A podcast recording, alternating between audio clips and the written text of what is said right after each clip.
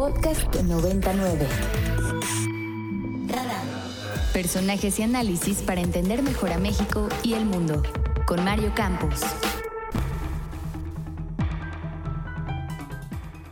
Porque esto, este pronunciamiento eh, respecto a la necesidad de que se investigue lo hicieron eh, el Centro ProDH, organizaciones sí, sí, sí, de derechos pero es que también ellos están en eso. Muchos de ellos. O lo hacen de manera inconsciente. Pues ahora que hubo el asesinato lamentable de dos sacerdotes en Chihuahua, pues este el PRO y otras organizaciones este cuestionándonos. Esto dijo ayer el presidente López Obrador en la conferencia de Palacio y esto generó una ola de reacciones de solidaridad en torno al Centro PRO de múltiples sectores de la sociedad. Y, y vamos a hablar de este tema con Santiago Aguirre, el director del Centro de Derechos Humanos Miguel Agustín Pro Juárez. ¿Cómo estás, Santiago? Bienvenido, como siempre, aquí a tu casa, La Ibero.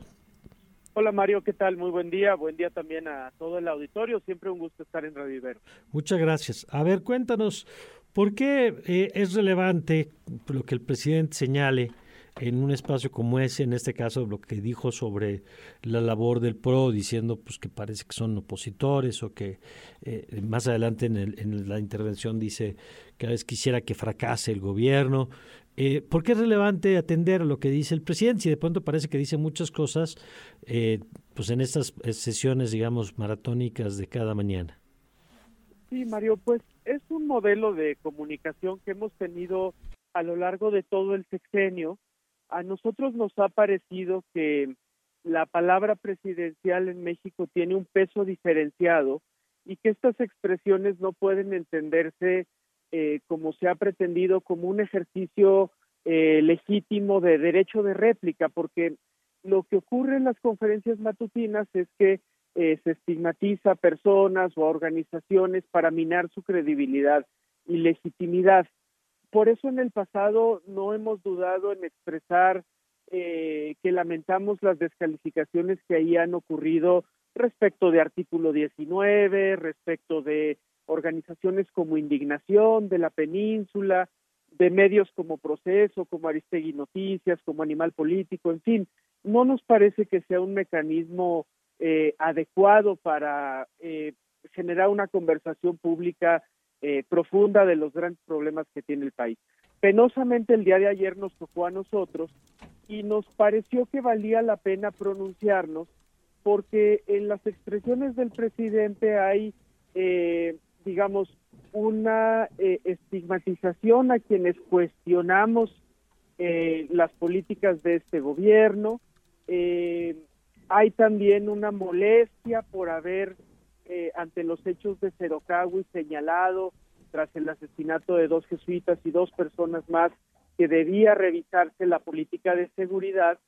Y, y, también respecto del caso Ayotzinapa hay un señalamiento de que trabajamos para que fracase el intento de, de esclarecer lo ocurrido, eh, cosa que nos parece muy injusta después de todo el trabajo que con el gobierno, incluso en esta administración, hemos, hemos venido haciendo. Y por eso nos parecía la pena que, eh, nos parecía que valía la pena no dejar pasar estas expresiones para no contribuir a su normalización, Mario. Sabemos que este modelo de comunicación no va a cambiar en lo que resta del sexenio, pero, pero creemos que es muy importante no normalizarlo para que quien gobierne este país a partir de 2024 revise este modelo que, que no ha ayudado a profundizar la conversación pública y que al contrario es una forma de comunicar que atiza la polarización, que divide y que no está permitiendo una, una consolidación democrática en México. Santiago, buenos días. Le saluda Alfonso Cerqueda.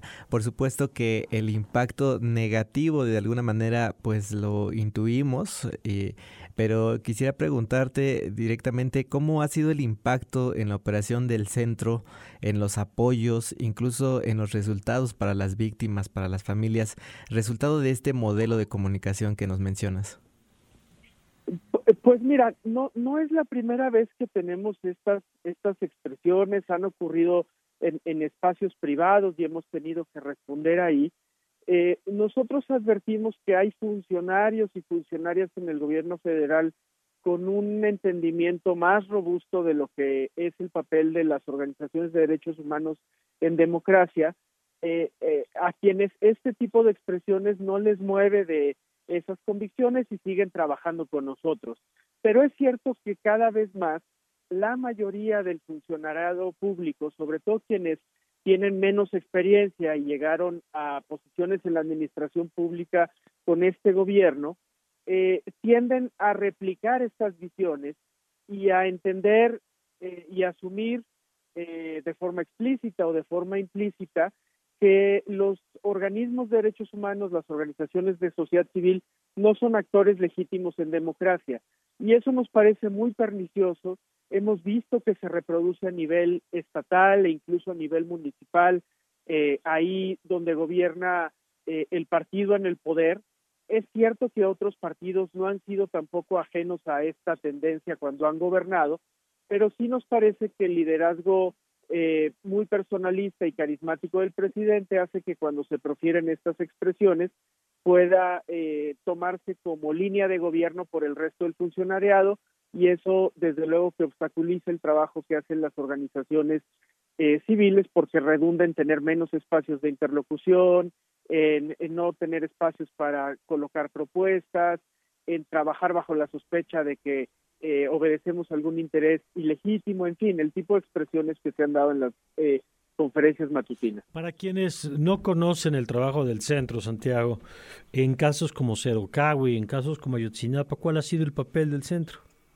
Eh, claro, Mario, el, el Centro PRO es una organización de, de casi 35 años que realiza diversas funciones, damos, brindamos servicios de educación popular, eh, donde acercamos los contenidos de derechos humanos a la población más marginada, hacemos trabajo de incidencia internacional, tenemos presencia en espacios de medios de comunicación y sobre todo brindamos servicios legales gratuitos, representación y asesoría gratuita. Todos los días hay gente en el Centro PRO eh, pidiendo asesoría porque en México tenemos un déficit terrible de servicios legales gratuitos de calidad y sobre todo nos hemos venido especializando desde hace tiempo en representar a personas que han sido víctimas de violaciones a derechos humanos o abusos, porque hemos constatado que en esos casos eh, es todavía más necesario que haya una representación jurídica de calidad y que a veces eh, los despachos legales, las defensorías no realizan eh, eh, esta labor de representación con la independencia que requieren estos casos complejos.